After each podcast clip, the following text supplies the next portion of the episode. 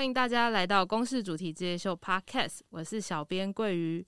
这集是说不完的故事。我们今天邀请到一位来宾衍明，那我们先请衍明跟大家打声招呼。呃，大家好，我是赖衍明，我现在是公共电视国际部纪录片平台的制作人。那我今天很高兴能够来到主题之夜。也明是国际部纪录片平台的制作人，那他过去曾经负责过蛮多国际合制的纪录片，然后还有国际的纪录片标案等等，然后参加过一些影展，也有很多的自编自导剪接的经验。那他是一个经验很丰富的前辈。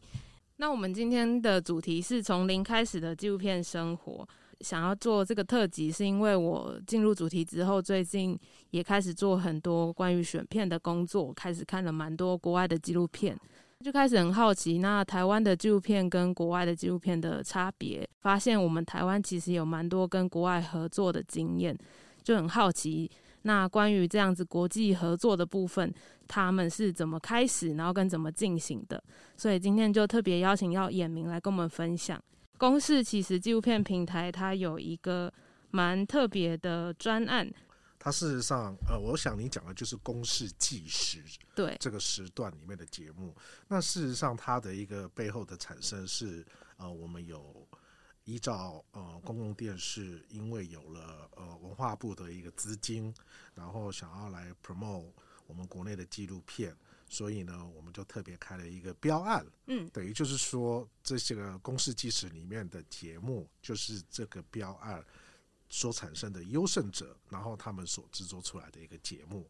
每年都会有很多的人来投标，然后每年的预算每部也都不同，然后长度也有长也有短，有的有长片，有的有短片这样子，所以。可以说算是非常的多元这样子，但是我们统一用一种叫做公式计时这样的包装子，希望就是让观众知道说，其实纪录片的一种产生跟纪录片的呈现其实是可以很多元的。公式计时的话，它是多久会开放征招募这些纪录片？大概是一年一次吗？还是两年？呃，基本上目前为止是一年一次。呃，因为这个取决于。呃，文化部所补助的一个预算，嗯，那当然我们在预算上面，我们也算是很灵活的来运用。比如说，我记得第一年好像是两百万一集，呃，到了第二年的时候，我们就把它呃缩成一百万，可是我们变成拍短片这样子，因为毕竟在纪录片的制作过程中，也不是所有的题目跟所有的团队都有这样的能耐跟时间，或者是说想法。想要去做长片，反而最近短片是一个趋势。那很多故事有的时候也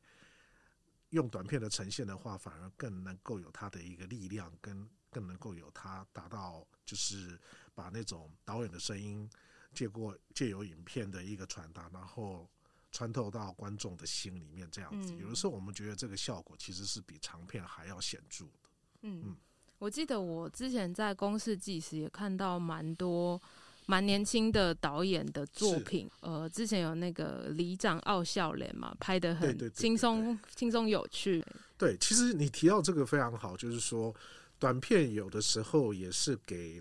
呃年轻的导演一个入门的一个机会。不过也跟大家分享一下，就是说不要以为说是入门，或者是说呃因为它的规格，或是说可能它预算比较少。他有的时候，呃，能够发光发热的那个力道，其实也是非常惊人的啊。比如说前几年的金马奖，嗯，还有金穗奖，其实都是公司纪实里面的片子，然后长片、短片都有。呃，也欢迎所有的题目都来投稿。那我觉得这也是某些程度来讲，是发挥了公共电视的一个价值，这样子。嗯。因为我有一些朋友，他们自己也是想要拍纪录片，但是他们可能呃刚毕业之后没有什么资金，然后嗯嗯，公司即使感觉在这部分可以给他们很多不错的帮助。对对对。但是我有比较好奇的是，除了资金上的帮助，还有我们提供就是他们播出之后上架的。平台增加他们的曝光，公司在这其中跟他们之间的合作还扮演什么样的角色？比如说，我记得我们有韦志协调的角色嘛？呃，基本上呃，整个评选哦，我先从评选的过程开始讲起好了。好，因为评选的过程中，除了公共电视的一些资深的纪录片制作者，或者是说一些很有经验的委制协调之外，嗯，一开始就是先投稿嘛，就是投件，然后之后才进到评选的过程。对对对，然后我们这评选过程中，除了我刚刚讲的这些公司内部的专家之外，我们也有找外审。嗯，对，那外省的外外省，对，就是外省就是所谓的外部评审。那外部评审不乏就是呃纪录片界的前辈，或者是说各大专院校的关于跟纪录片有关的老师或教授这样子。嗯、所以整个评选的过程出来之后，啊、呃，进入了制作的阶段的时候，基本上他们是已经经过了一个很公正的检验了。嗯，对，所以。可以说，他们的企划案其实都已经算是非常的成熟，这样子。在拍摄的过程中，你刚才有提到，我们有所谓的委制协调。对。那这委制协调角色，除了说帮忙处理一些呃行政上面的事务之外，因为由于它是一个采购法，由于它是一个标案，嗯，所以可能会有分期付款的一些问题。哦。所以我们提供他们的资金用分期付款的方式。对对对，不是用分期付款的方式。比如说，你已经呃，您刚刚得到了这个案子。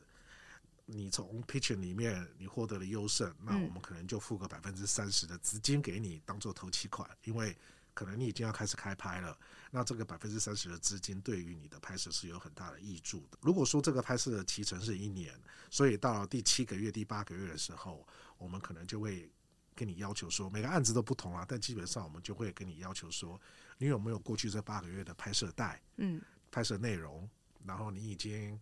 呃。根据你的拍摄计划中，你已经做到什么样的程度？你访问了谁？然后你现在开始剪接了没？你今天的故事的那个 draft 开始写了没有？就是呃所谓的架构。然后在我们做过这样子的检查之后，也发现说，诶，呃，很多东西都照了进度来，或者是说甚至有一些 delay 或是超前的话，但基本上这个 project 是 ongoing 的，我们就会再付你。百分之三十或者四十的经费，嗯，然后一直到最后的时候，等你交接的时候再付完百分之三十，所以这些行政的东西都是必须要有委制协调，他来协助导演这样子。然后委制协调在整个过程中还有一个角色，就是在于说，他可以很适切的去提醒导演说，导演可能你当时的一个企划案的这个精神是怎么样，怎么怎么样，你现在达到了没有？是不是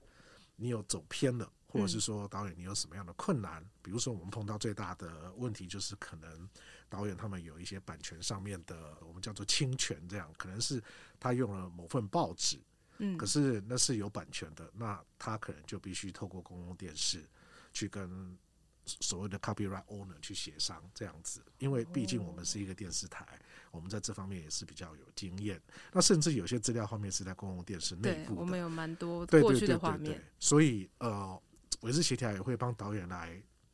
协助来去达成、去取得这样子的一个画面。基本上这就是一个委制协调的一个角色。所以呃，简单来说就是呃，它可以算是一个呃。你也可以说，他算是一个监督你进度的一个角色，可是他也是在行政上，还有在于呃拍摄过程中一个很重要的一个助力，可能所以让导演说能够专心的去创作，嗯，去去去去去去达到可能他之前在拍摄的时候没有想象到的一些问题，这样子。有点就像是帮他跟制片好像又有点对对对，我正要讲，就是说有点像电影的制片，嗯，对，基本上就是去解决问题，对对对对，协助导演，让导演可以专心在创作。没错没错没错。那也会协助他们参加国外的影展吗？也是会，呃，因为哦，有一些现实的状况，就是说，我相信每一个导演都会希望他去参展或者干什么，对。但公共电视的国际部本身就有一个参展小组，那。我相信这也是台湾非常独特的一个单位，对。然后它所发挥的功能可能也是台湾的唯一，就是说，呃，国际部的参展小组，事实上对于各纪录片影展、国际纪录片影展，或者是说各种大小的呃，甚至是戏剧影展，我们都很有策略，而且都有研究，而且都非常了解各影展的一个属性。嗯。所以基本上公司计时的片子，呃，我们是会做过一番的挑选。还有一些战略上的分析，当年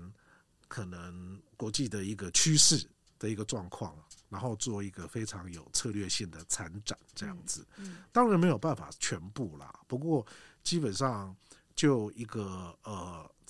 在台湾现有的参展单位而言，我觉得我们已经算是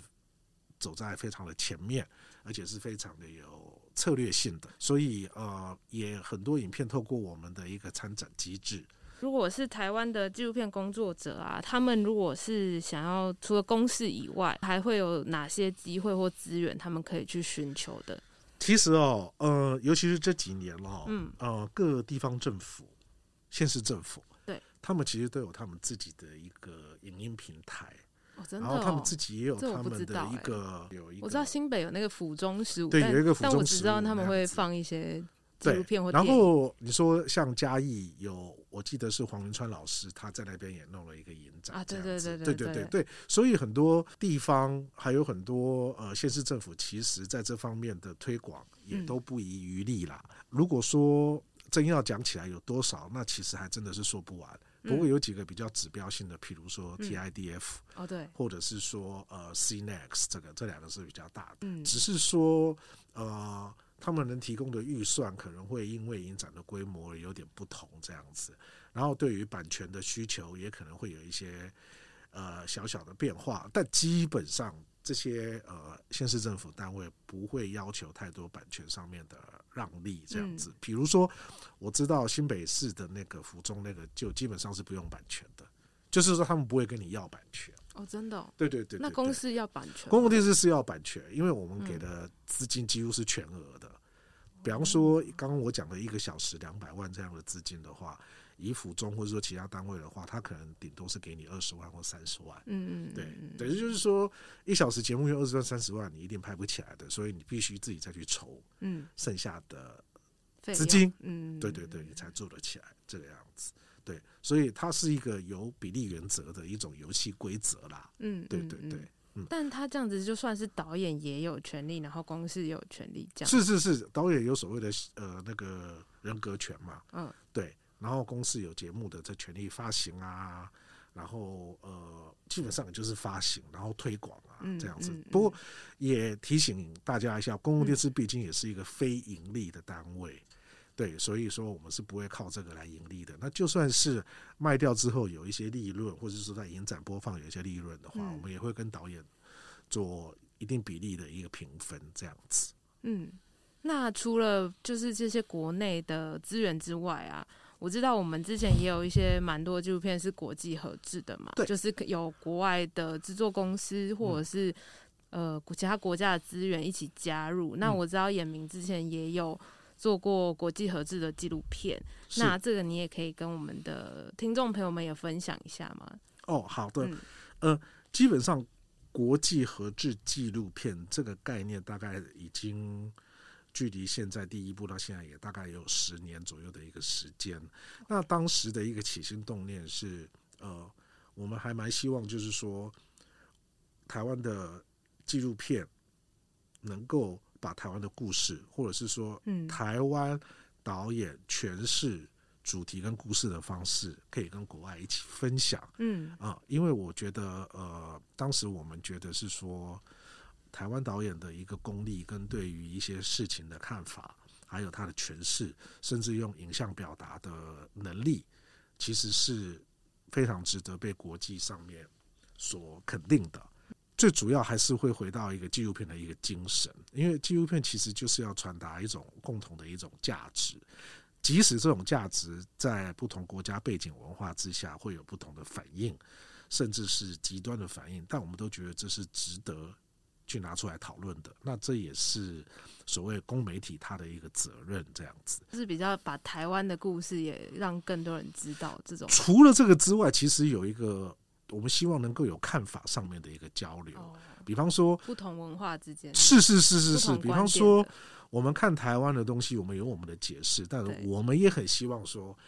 国际人士来看台湾同样的事情，他们是用什么样的态度跟角度来看这些事情？嗯嗯、那这之间会不会有冲突跟拉扯？会不会有？我相信一定会有。嗯、那其实这也是国际合资的价值。嗯，是。那也就是因为这样子，我们就开启了一连串的国际的合资。那刚开始初期的确是我们把它放在台湾的故事居多。嗯，对。然后用国外的导演，用国外的编剧。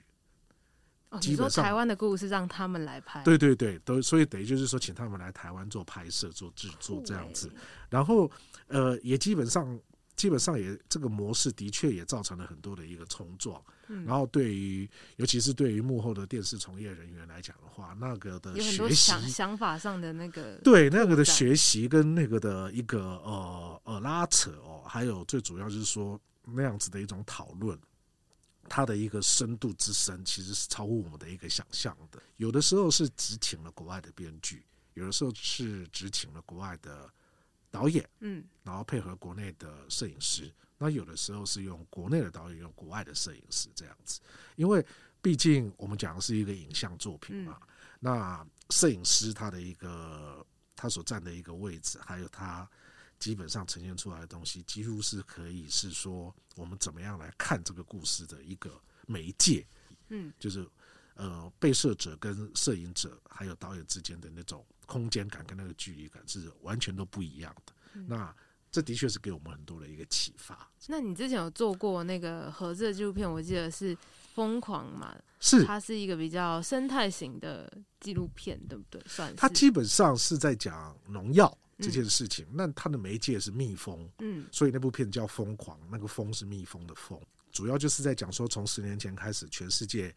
发现了一个现象，英文叫做 CCD，嗯，呃，就是说蜜蜂大量的没有原因的死亡或者是失踪，全球各地的科学家做了很多的研究之后，都归纳出倾向，这个是因为农药使用过度的关系，嗯，对，但农药商当然有不一样的看法。然后政府的立场也有点暧昧，这样子，嗯，所以整个的故事基本上就是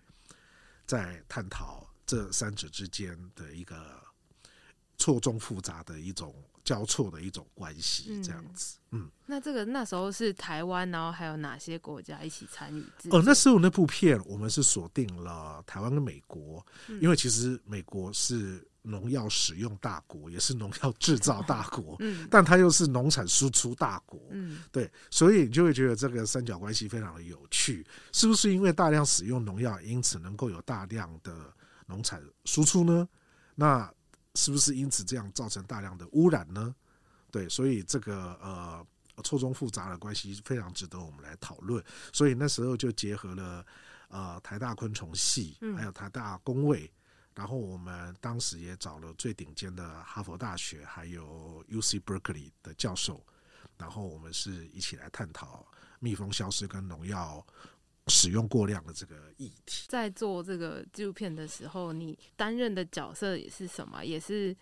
在其中是也是韦志协调吗？还是呃，疯狂总共有两集，第一集我是当制作人，那导演是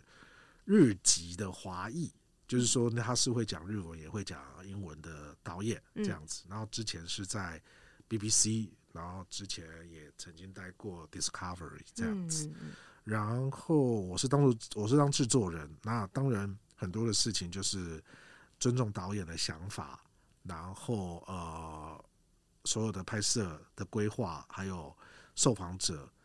都是我跟导演去讨论出来的这样子。那当时。这部片子我们也创了一个先例，就是说，呃，整部片拍摄的时间大概是两年半，但是我们的前置就花了一年半这样子。那我觉得这个以当时来讲，在台湾的电视圈的一个制作环境跟生态来讲，呃，你花了那么多的时间跟金钱在前置。似乎是呃前所未有的，大家都觉得说钱好像应该要花在刀口上，比如说应该花在拍摄啊，花在后置啊，花在营销这样子，嗯，但那一部片由于受了导演的影响，还有就是受了国外团队的一个交流之后，哦、我们等于是说那一次真正的发现说前置不管是什么题材，只要是纪录片的拍摄，前置的重要。真的是我们以前都太过于忽略了，嗯，对，所以导致在后来我们拍摄，一般来讲啊，就是说以前的经验在后来的拍摄上，呃，往往会碰到一些的问题，或者是说，呃，会有一些无法预期发生的事情。嗯。那一次之后，我们就深刻的了解到说，呃，前置的一个重要性，还有前置的一个扎实啊，对于后面的拍摄，的确是有很大的一个益助。所以也就是说，我们等于是投入了几乎是整个预算的三分之一来做前置。其实有很多导演哦，他的前置其实是已经默默在进行。比方说，有的导演要拍摄他的母亲。或者说拍摄他很熟悉的一个故事，嗯，家人对，搞不好他已经跟这个家人或者跟这故事已经在一起十年了，可是他最后两年才拿起摄影机，所以如果没有前面那个八年的一个呃酝酿，没有前面八年那个基础，我相信后面两年他的拍摄是会非常困难的。嗯，那相同的这个概念，我们当时在拍《蜜蜂》的时候，其实大家都不是专家，全世界农药专家何其多，全世界的昆虫专家何其多。那为什么我要选他？为什么不选他？然后为什么选他？我要找他谈什么？选另外一个要找他谈什么？他有什么样子的忌讳？那他有什么样的专长？对，这个都是在之前就必须要去了解的这样子。所以，呃，充分的前置还有一个很大的好处，就是说对于你后面人物的一个分配，还有一个故事上面的结构上面的重组，其实都有一个很大的挹注这样子。啊、呃，那部片子对我个人来说，我学习到最多的一个地方，嗯、是是在是在这个地方，就是说扎实的一个研究，其实是很多拍摄的一个必须。疯狂二的时候啊，我记得你是不是有去日本？是疯狂二的时候，我就变成导演兼制作人。嗯，然后从我拍摄第一集到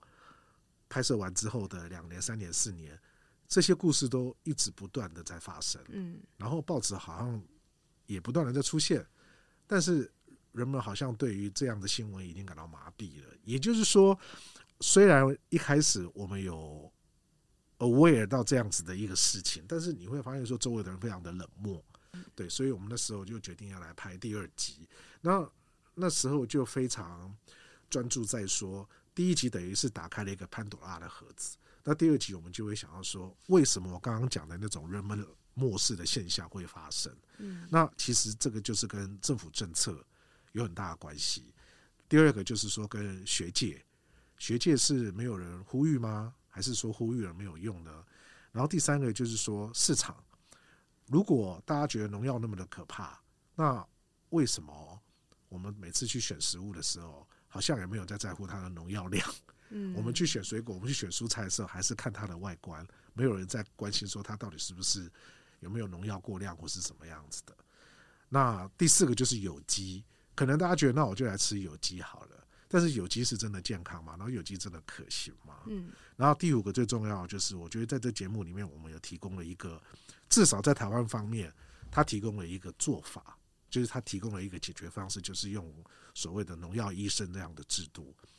就是说我们去买药的时候都必须要有 prescription。嗯，我们去买感冒药的时候都必须要有处方签。为什么去买那种会毒死人的农药？是一个十五岁、十六岁的小孩子拿着零钱就可以去农药行买到农药呢？然后就可以完全没有限制、完全没有管理的去使用呢？对，后来我们就探讨了这样的问题，所以我们就觉得说应该要有农药医生这样的制度，这样子。所以第二集我们的范围等于就是第一集的扩大，嗯，这样子。因为毕竟我们也是希望说，能够让国际的观众能够了解，因为中文语法跟英文语法其实存在着很多结构上面的差异。嗯，对，如果你用中文语法来去。讲一件事情，然后想要推到国际的话，其实那是会有一点障碍的。哦，你是说叙事的方式？对对对对对对对对，那个可能就是等一下我们可以多多的来讲这方面的东西。好啊，好啊，好啊。好，那如果有一些导演啊，台湾的纪录片导演，那他相对的比较没有那么有资源，那他又呃刚好没有。碰到公式这样子的 pitching，就是他刚好就是可能错过了这个时间啊，或者是他决定他想要用自己其他的方式去 reach 更多的资源，走向国际的部分的话，那我知道我国际上也有很不止台湾嘛，台湾自己内部像公司的这个标案，其实国际上的市场他们有很多的国际的纪录片标案，国际的 pitching。那这个部分的话，衍明也有蛮多之前参加过的经验。那你也可以再跟我们讲一下，你之前在参加的时候看到的其他国家他们是怎么做的？其实你刚刚讲的没有错，就是并不是所有的导演，或是说啊、呃、所有的制片，或是说甚至其他的电视台，可能有公共电视这么相对比较优渥的一个资源，可以让你做一年半的潜质。对，可以在这潜质过程中，甚至去 scouting 未来的 international 的那种 marketing potentials，可能真的是没有这个样子。所以，呃，的确到国际的那个 pitching platform 是一个方式。那呃，我自己也是常常有这个机会，呃，去 pitching platform 的时候去当 decision maker，、嗯、就是说去听这些来自国际的纪录片工作者，他们是怎么样去呈现他们自己的提案，嗯，然后希望获得资金上面的支援。对，那的确这是一个方式，而且现在由于呃这样的。标案平台也非常非常的多，嗯嗯，然后资金的来源也非常的灵活，这样，所以的确，如果你要把你的片子推向国际，这的确是一个非常好的一个方式，嗯、这样。而且国外的市场也比较大，对不对？就是资金上应该也会更多。对，国外的资金，呃，相对的比台湾给的是多，没有错，呃，因为他们的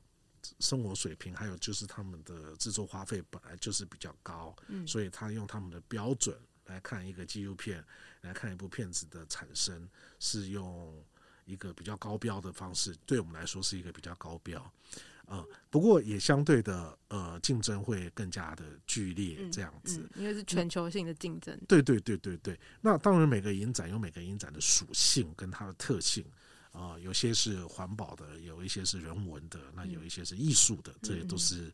呃非常多。那也就是看每一个导演，看你要。往哪一个方面的发展？这样子讲一下，就是我在国外当 decision maker 的那种经验，就是说，我发现，呃，不管你是什么样的题目哦，你要讲一个国际的语言，这是非常的重要。那国际的语言不是所谓的外在的英文这样子，就叫做国际的语言这样子，而是说，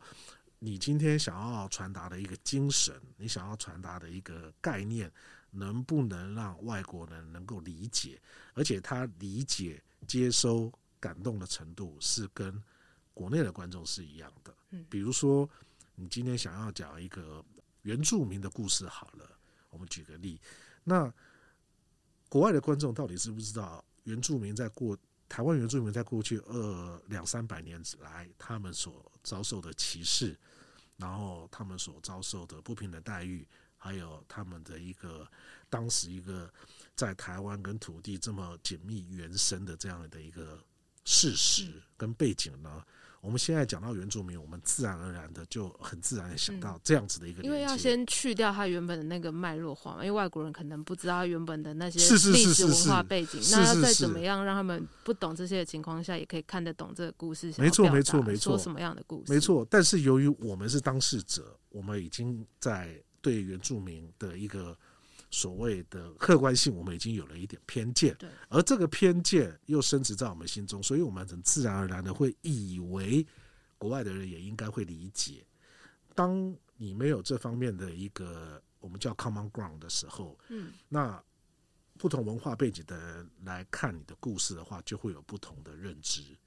所以他们的感受就不会太强烈，嗯。那我觉得这是一个非常可惜的地方，尤其是很多台湾的呃导演还有制片人在国外 present 他们自己的案子的时候，我觉得常常都会犯了这样的错误。那嗯，这个造成的结果就是非常的可惜。然后他可能自己也觉得说，为什么这么好的故事大家不喜欢，或是怎么样的这一类的。对，但这就是我回到我说，回到我说，你必须要用一种国际的语言来讲你的故事，这样子。呃，把自己的我们常常会犯的一个错误，就是说把自己的感动扩大的很大这样子，但是呃，那个基础还有那个故事本身背后的背景，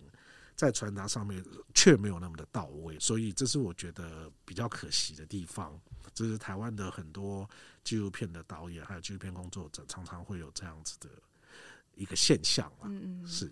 那你有参加过蛮多不一样的国际上的 pitch 吗？那我自己知道的比较知道的是 DMZ，就韩国 DMZ，然后它比较主要是想要征求的是和平啊、战争相关的那种主题的纪录片。然后那 Tokyo Ducks 你也比较常参加。那你还有参加过哪些？就是他们大概法国的 Sunny Side。哦，那个是，是是是，那他们比较主要诉求的类型是什么？纪录片的类型？呃，Sunny Side 每年都有一个主题，像去年是女性。女性为主，对，是，然后每年都不一样，对，是女性为主。然后呃，今年我记得好像叫 New Voice，就是所谓的新生代，对，可能就是新生代导演，或者说是呃年轻人的声音这样子，嗯、呃，他们也都有一个不一样的一个主题了哦。不过基本上都脱离不了人的故事了，嗯，就是呃，因为其实纪录片的可贵之处就是在于说，呃，它传达了一个价值，嗯，然后那个价值。不是新闻报道式的呈现，而是借由导演带领的观众去完成一趟所谓的探索的旅程，这样子。那这个跟新闻是最大的不同。嗯，所以说主题还有导演的观点非常非常的重要。这样子，我常常在呃学校跟同学分享的时候，我都在说，其实纪录片。千万千万不要以为纪录片就是要平衡报道，纪录片其实是不用平衡报道的。嗯，纪录片是要有导演观点的。如果今天有一个人说我要拍一部呃习近平可以救台湾的纪录片，那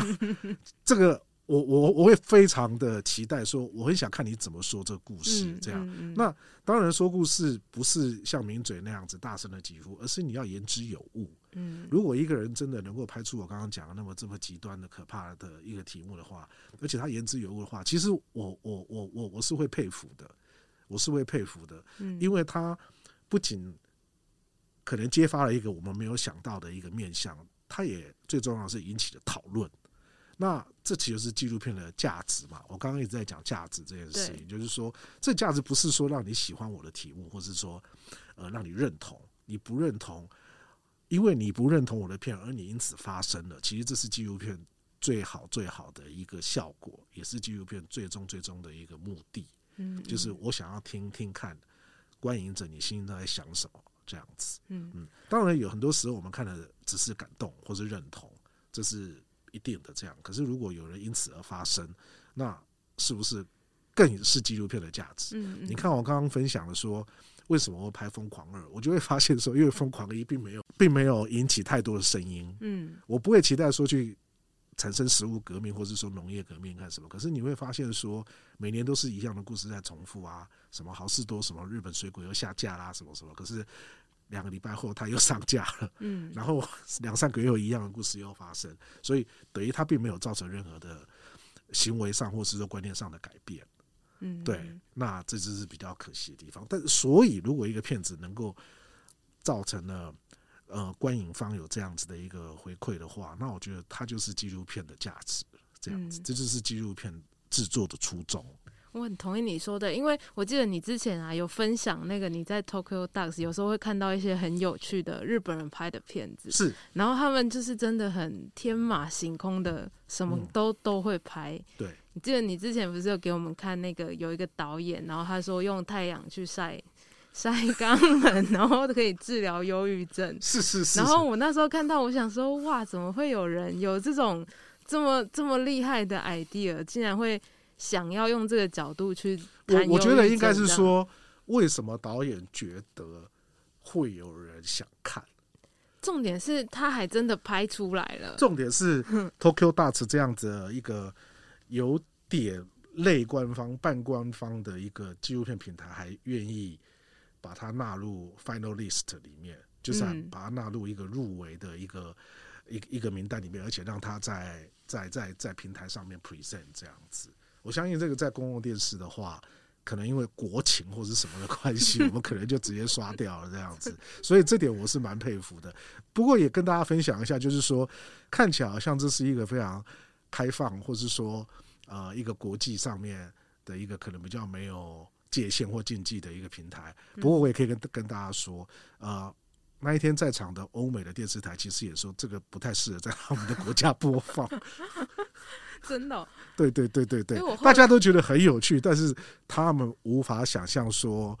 呃，要用什么样的一种机会跟情境来播放这些片，呃，这样这样子的片子，这样。嗯，我那时候后来其实有写信去问他，因为我实在太好 奇他到底会怎么样去叙事。他真的拍出来了，而且而且他最厉害的是跟我，他跟我说他还有续集，而且还有两集，就是有有二跟三，然后还会在不同的国家去做。其实哦，那部片我现在回想起来，它有一个很重要的背后因素，嗯，因为他是说忧郁症这件事情，对对对，所以事实上这些人是。被忧郁症所苦的，对对，所以呃，我当时在跟他讨论的时候，我也有跟他讲说，其实你现在讲的只是一个治疗的方式，然后这治疗方式可能有点有点惊人，但我相信你要谈忧郁症，绝对不是谈治疗方式这件事情。嗯，那导演其实也认同，他其实是想要深入这些主角们的一个心中的那块的那块境地，嗯，哦，想要去探索一下，就是说为什么的忧郁症不是照一般。忧郁症病患的治疗方式，而是你要选择这么奇怪、嗯、这么极端的方式来做这样子。我觉得这个反而是可能是这部片能够发挥的一个最大效益。当然，刚开始都会觉得哇，这方法太好笑了，太奇怪了，就很但但他总不会。一直让你看这个疗程看六十分钟吧？不会啦，他也是请一些专家是是是讲一下说，哦，这就是我的重点，就是说，基本上你还是要回到人的故事来这样子。嗯嗯嗯，其实很多的骗子都是这样，很多的骗子都是在讲一开始的时候，你可能就会觉得哇，这是一个新鲜的东西，但终究你会发现，他讲的其实就是可能是家庭，可能是亲情，嗯，毕竟毕竟还是回到人性上面来了。那我觉得回到人的故事也才会是一个好的片子，这样子。嗯、然后，那他 DUX 也是吗？他也是 pitching 的一个吗？还是他就只是纪录片影展？他是 pitching，然后可能各电视台或是说呃一些 online 平台，或者是说有一些影展，嗯，他们可能会提供部分的资金或是全额的资金这样子。嗯、因为国际 pitching 有些时候的，他们让你得到优胜，或是说给你一些呃。支持的方式其实跟电视台有的时候不是相同，不尽相同。电视台可能就是给你一笔资金，然后你完成之后在我们这边播放。那国际影展的话，有的时候，比方说鹿特丹影展，或者是说呃阿姆斯特丹影展，或者是什么的那一种的，可能就是给你去鹿特丹 present 的机票跟住宿，外加一万美金的赞助这样子。对，所以就不不不不是一个那么。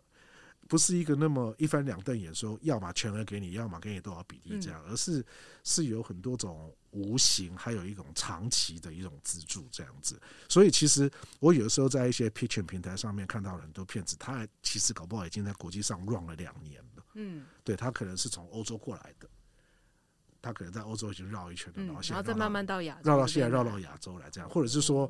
我曾经在我曾经参加过两个。呃，也是这种 international pitching platform，然后都看到了一部同样的香港片，嗯、然后我也当场质疑说，为什么你一片两头这样子？嗯，对，因为通常是不行的嘛，对不对？呃，这会有版权的问题，就是因为他已经可能因为他在第一个他在第一个平台，我们已经全额赞助了，然后他他现在到第二个平台来，他换了一个名字，可是故事的主角内容都一模一样，嗯、所以这个有的时候。呃，我们虽然说也非常的希望所有的导演们的片子都可以顺利的拍出，但是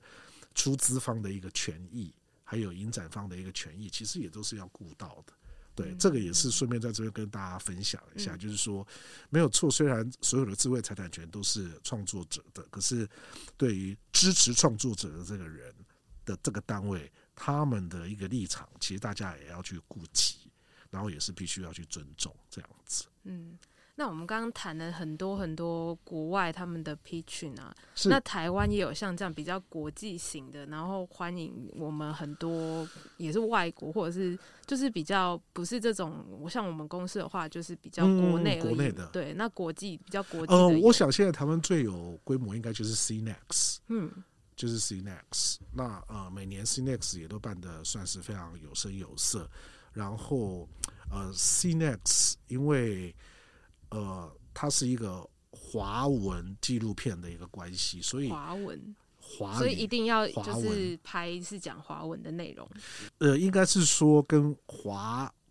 跟所谓的华人市场、华人精神要有一定的连接跟关联，不见得说是什么啊，就是所谓的 Chinese Speaking Society。你也可以算是新加坡，也可以算香港，也可以台湾，也可以大陆这样子。就是只要讲会讲华语的就可以。它它的一个定义其实是在于说，呃，对于华文市场有造成影响力，然后能够 promote 华文市场的 filmmaker 的一个地位，然后还有分享在华人社会的故事都可以的，对。所以它就是 C next 嘛，那个 C 就是 Chinese 嘛，对。那呃，它现在的一个地位，我觉得比较特殊的地方，就是在于说，呃，由于现在的两岸的关系，它是一个比较紧张的一个状态，然后文化上几乎是没有交流。但 CNEX，尤其是大陆对于那个呃纪录片的一个控制又日趋的严格，所以呃，CNEX 等于就是变成有一种在夹缝中。我这我个人的看法啦，在夹缝中生存的一个好像唯一的所有华文导演都可以还聚在一起的一个空间。嗯，对，比如说你看，像现在金马奖，那个中国也不让你参加，那我们也不太会去香港参加什么东西，对。所以说，这个华那个 CNEX 它基本上还存在了一点在一种灰色地带的空间啦，我是这么觉得啦。那当然，大陆那边，因为他们有自己大陆的导演有很多，他们自己这个考量，他们自己也知道要去闪避一些什么样事情。嗯，那至少现在每年你看到 CNEX 的东西，你还是可以看到大陆的导演，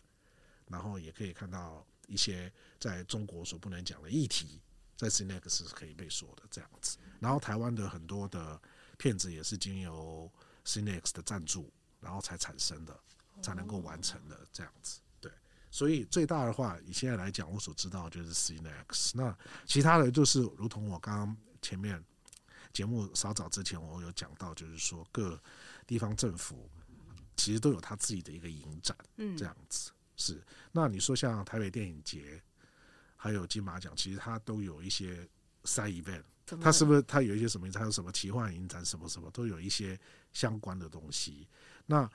资金赞助上是不是像公共电视这样全额？可能可能是没有，可能是没有。嗯，但你知道一部片子的产生啊，它除了资金之外，它有的时候就是一个人气的堆叠，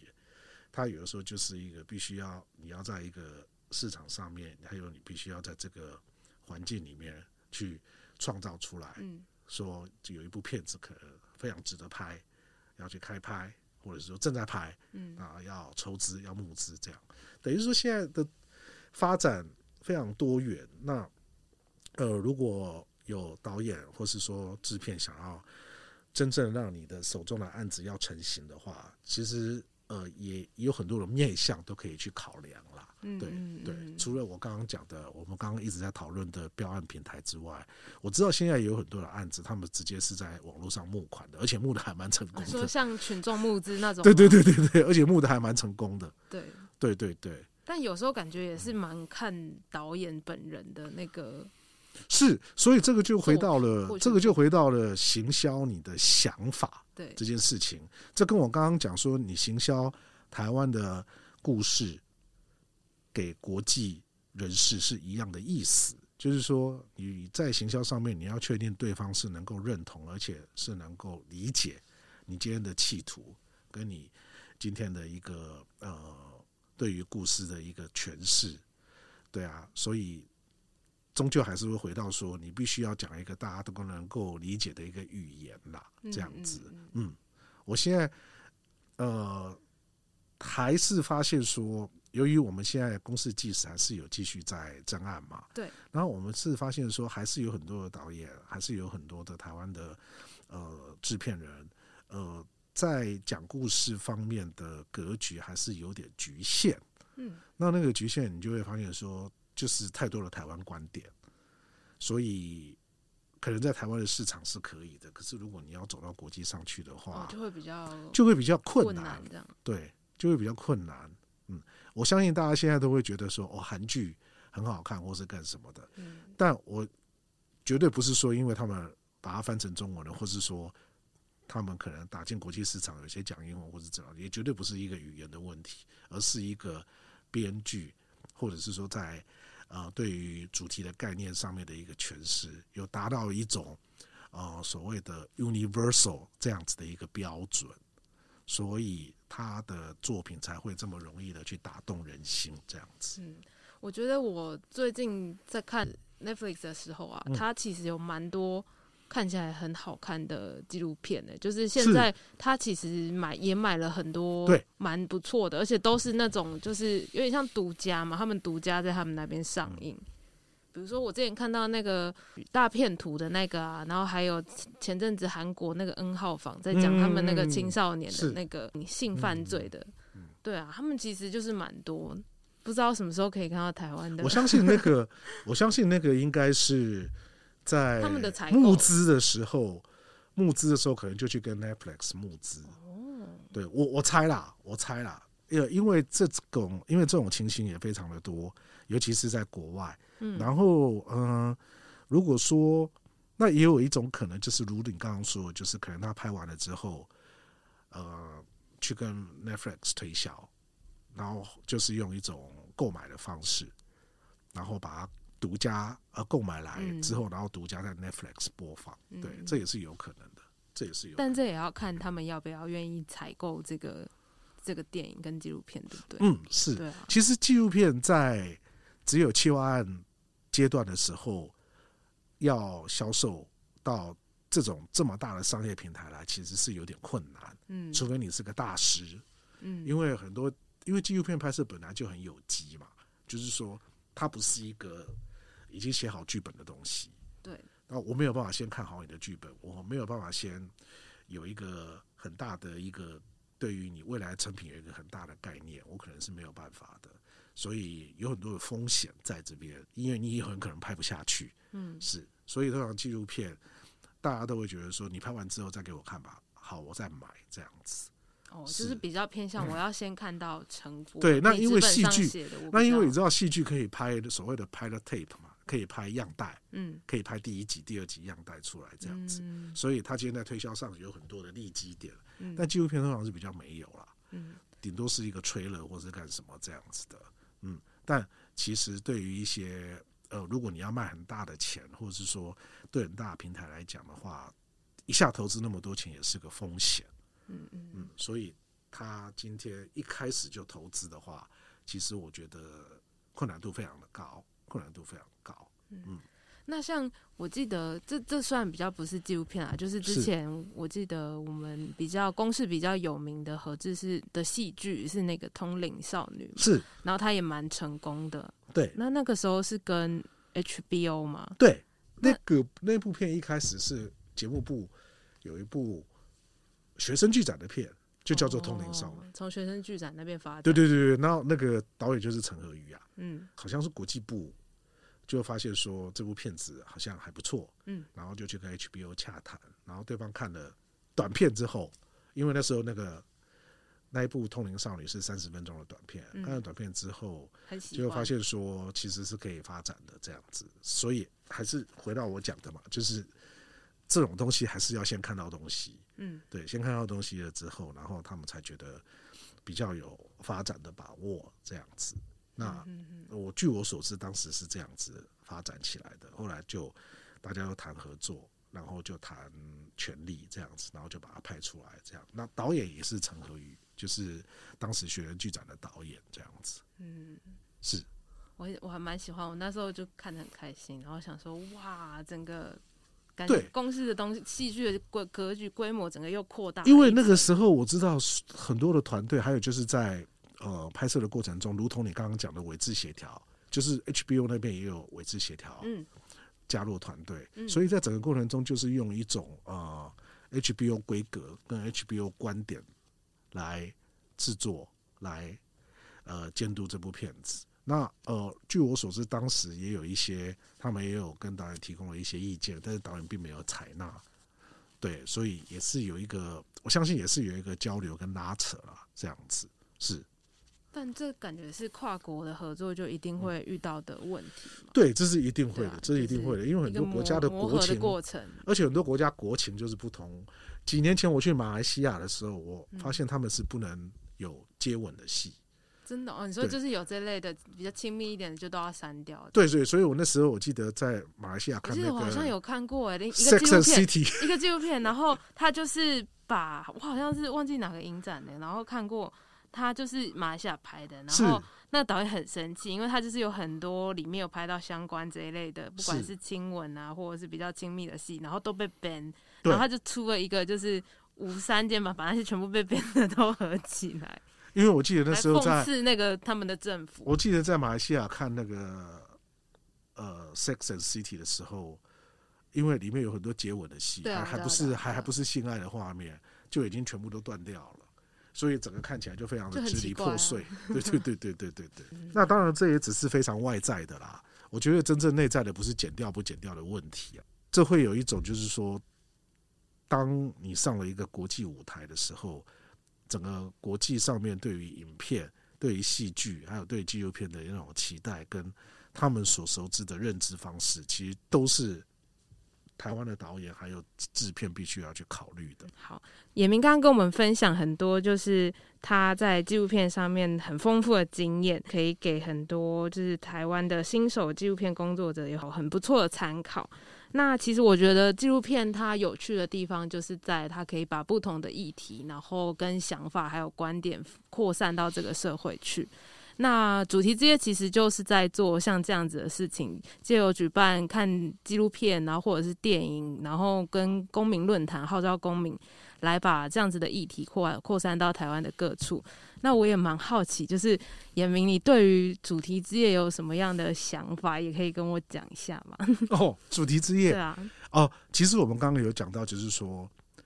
我觉得纪录片拍完之后，如果他的故事能够发酵，嗯，然后能够被讨论，对，不管是正面的，不管是同意的或者不同意的，我觉得这个都对导演来讲是一个很大的一个鼓舞，因为你把这个故事带出来呈现给大家，当然。不是希望说大家默默的看完这样子而已，你总是会希望说，借由你的一个带着观众的旅程，那借由你的一个探讨跟甚至是揭发，然后你会希望有一些的改变。嗯，那我觉得呃，以现在的主题之夜的一种模式来讲的话，呃，它的确也有这样子的一个功能在，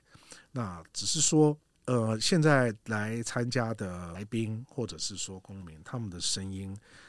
是怎么样能够再被扩大？是怎么样能够再被有更深入的讨论？我是还蛮期待能够看到这一块。嗯，比方说你们之前有讨论到一个关于盲人学校，我记得是在日本的一个、呃启聪学校，对不起，启聪学校，启聪学校的这个纪录片，然后呢给我的一个。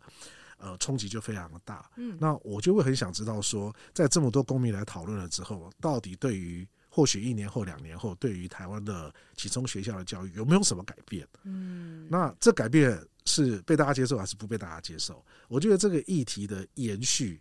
它才会产生。嗯，它才会产生。那还蛮希望看到这样子的东西，这是我个人很好奇的东西。那我也觉得这个才叫做所谓的用一种。呃，更长时间轴的方式来看议题，嗯嗯，那会比在一个点上面来看议题会更有意义。这样子，我懂。现在的话，我们今年又有一个比较小幅度的改版，就是、哦、对，就是有那个更多的公民了。以前的公民可能就是八位或者是九位，是。然后现在就是每每一集我们都会在脸书上开放问卷，然后都会征求，然后每一集都是开放二十个名额，然后。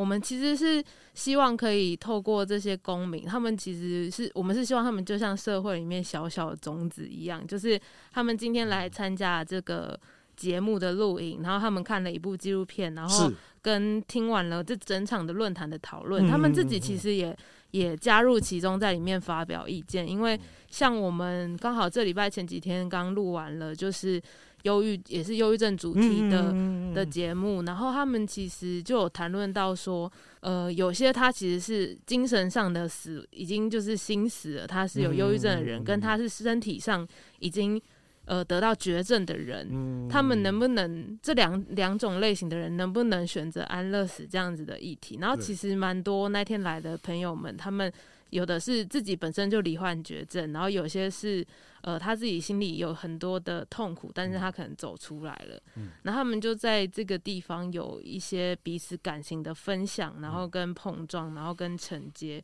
我觉得这比较像是我，我觉得他的确纪录片很重要，就是要让那个议题可以继续长远的走下去嘛。嗯、那可是这个东西其实没有办法很一瞬间的看出它到底有没有产生变化。我觉得可以，其实我们就是希望可以透过像这些小小小小的呃东西累积，然后希望。真的过过了比较久的时间之后，大家真的会有一些不一样。可能这个公民他来参加之后，他回去又跟他的朋友或者是呃身边的人说，然后让这个东西慢慢的扩散到这个社会上，然后也借由节目的播出，可以有比较多的改变。但是当然我们还是在持续的努力中啦。对，应该是说，呃，我觉得主题之夜最近的一个内容的选择有。把这些东西引导出来，那或许我周围没有什么忧郁症的人，但借由你们的讨论，才会发现说，其实忧郁症的影响，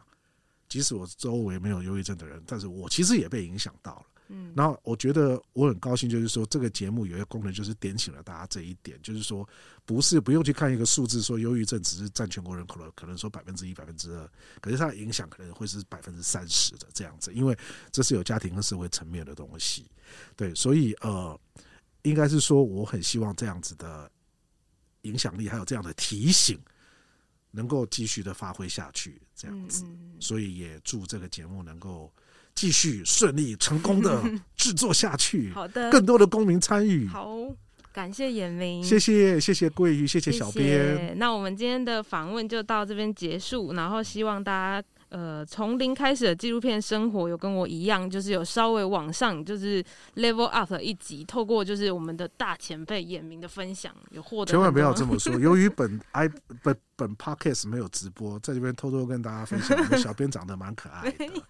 谢谢大家，请大家继续收看节目。每个礼拜五的晚间十点嘛，对，每个礼拜五晚上十点会在公视的十三频道播出，然后 YouTube 也会同步直播，可以订阅一下。然后我们的脸书。还有 IG 都会有相关的贴文，如果你像。呃，想要更多了解我们节目，或者是来报名当我们的公民的话，我们都会在上面发布问卷。哎、欸，我记得你们是不是那个所有的访问都会有呃，也有在 YouTube 直播，对吧？就是一刀未剪。哦，一刀未剪的话，现在都放在 Podcast 上。哦，Podcast，OK，OK。Okay, okay 因为因为就是哦，可是是只有声音没有影像。对，只有声音。一刀未剪都是只有声音，就是理解理解理解。因为说不说不完的故事这个系列是我后来才开始做的，哦、因为是比较偶尔我会有一些有兴趣的议题嘛，是是是就是其实。因为我觉得我们虽然播纪录片，但是很少跟大家说，就是聊纪录片为什么我们要看纪录片，跟纪录片到底是什么。然后感觉台湾在纪录片这里面是蛮小众的，是对。然后我就希望可以让，就是大家知道说，这其实不是一个很困难的东西，它其实是一个很有趣的东西，想要把这个分享给大家。好的，对，期待，对，希望今天这一集有传达给大家。期待。那之后大家有什么疑问或回馈，都可以留言告诉我们。那我们今天就到这边结束，谢谢大家，我们下次再见。下次见，请持续收看公共电视的纪录片哦。好，拜拜，拜。